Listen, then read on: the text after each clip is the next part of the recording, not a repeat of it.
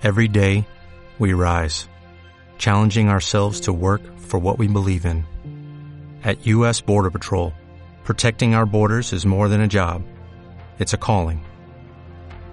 Agents answer the call, working together to keep our country and communities safe. If you're ready for a new mission, join U.S. Border Patrol and go beyond. Learn more at cbp.gov/careers. Bien, perdón, pero tuve que retransmitir la misa anterior.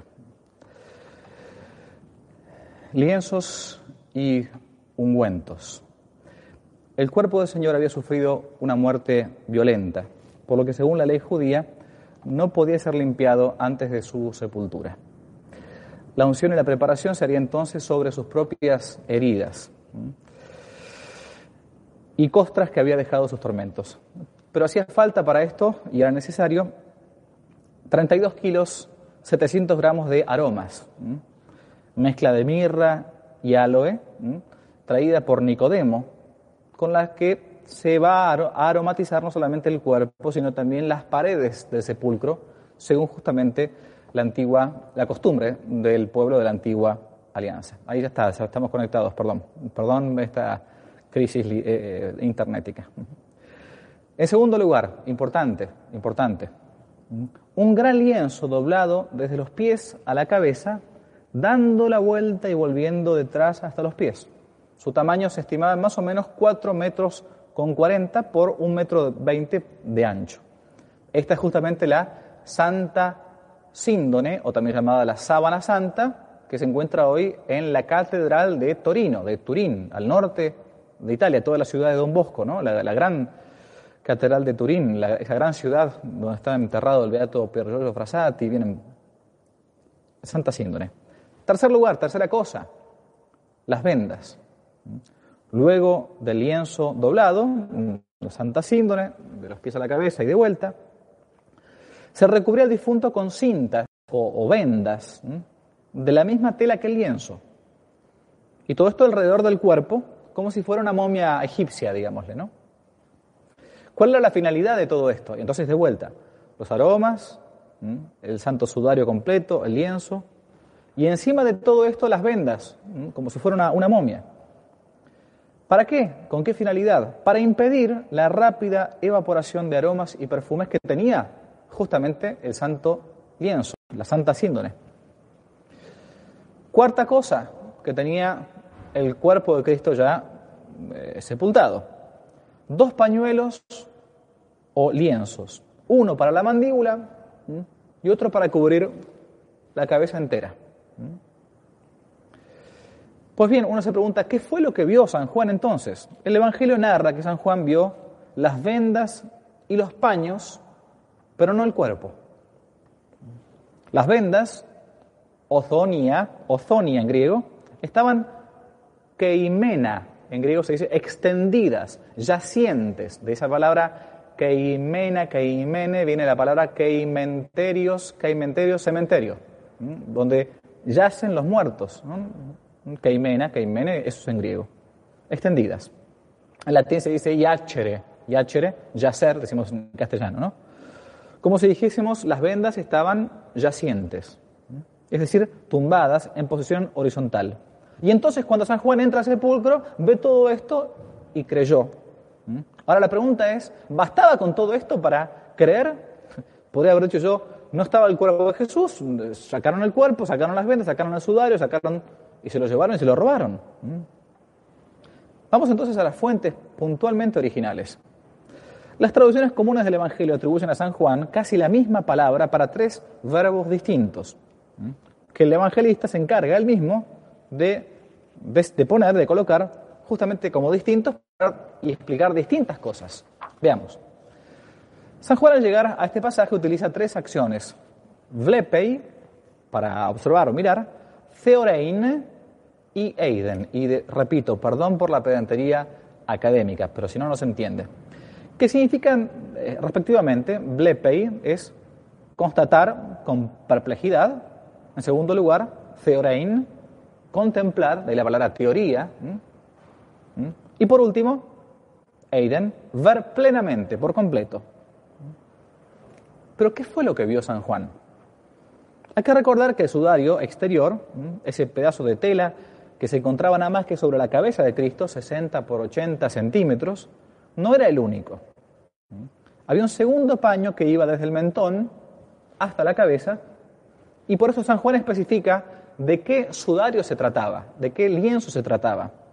Por eso dice el sudario, el que cubrió la cabeza, que se utilizaba para que la boca del difunto no se abriese, causando así la impresión de los familiares en el momento del el velatorio judío, si es que lo había. A Jesús no pudieron nivelarlo. El lienzo al que se refiere San Juan fue el sudario o el pañuelo que cubría el rostro y la cabeza del Señor. Este no estaba extendido con las cintas de momia, en posición horizontal, sino, dice el texto griego, enteiligmenon, que se ha traducido habitualmente como plegadas, envueltas, pero viene del verbo entilizo, que corresponde al verbo envolver, es decir, envuelto. El Evangelio narra entonces que se encontraba joris, es decir, un adverbio. Este joris, habitualmente traducido como aparte, tiene un sentido doble. Uno local, de apartar algo, y otro en cuanto al modo.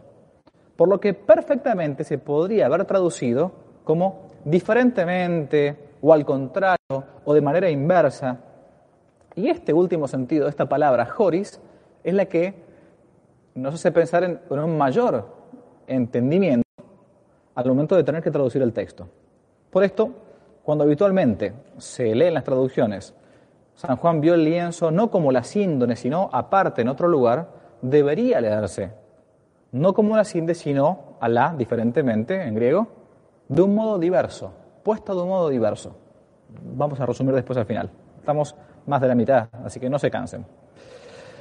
El Evangelio sigue diciendo, en nuestras traducciones castellanas habituales, que vio el lienzo en otro lugar, eis genatopon, dice, en un lugar distinto. Pero en vez de traducir topon como lugar, sin problemas también podría traducirse como en diferente posición. Esta excepción la trae, por ejemplo, el famoso diccionario de Lorenzo Rocci. Puede también traducirse aparte como un uno, como un único lugar, como una posición única. En el famosísimo diccionario Kittel de la lengua griega acerca de la voz eis, se dice también que puede ser traducido como de una validez única, de un modo único. Yo sé que es difícil esto, pero ahora vamos a la traducción final. Resumiendo entonces, la traducción del padre Persili, este cura italiano de Tivoli, de, cerquita de Roma, es que el sudario estaba envuelto en una posición única, casi como desafiando la gravedad, como si fuera un envoltorio, una cáscara, pero sin justamente lo que tenía que estar envolviendo. Y esto es justamente lo que llama la atención a San Pedro y a San Juan. Vamos al final. ¿Cómo pudo ser esto? Según los científicos de la NASA que han estudiado la Santa Síndone de Turín, el fenómeno de la resurrección de nuestro Señor Jesucristo se dio por medio de un gran golpe de calor o bien por una gran radiación.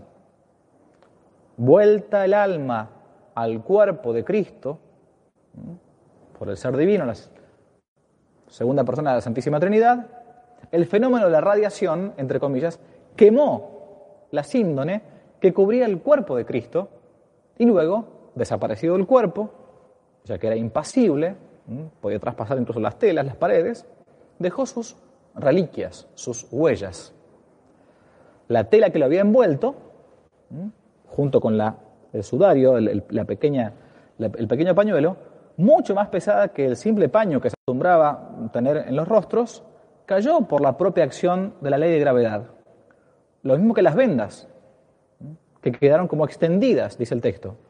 Sin embargo, el sudario, el pañuelo, que se encontraba sobre el rostro de Jesús, mucho más ligero y mucho más pequeño, por así decirlo, como almidonado, por el desecado de los aromas líquidos, al recibir el golpe fuerte de la radiación, habría quedado, por el contrario, joris, en griego, envuelto en una posición singular o única, texto griego eis, como envolviendo algo que no estaba. Todo había caído menos el envoltorio del rostro. Y esto es lo que llamó la atención a San Juan Evangelista y a San Pedro, naturalmente. Terminamos. Llegamos a la traducción final del texto de San Juan, según el padre Parsili, que podría colocarse y traducirse así. Llegó Juan, inclinándose, advirtió que las cintas estaban extendidas, pero no entró.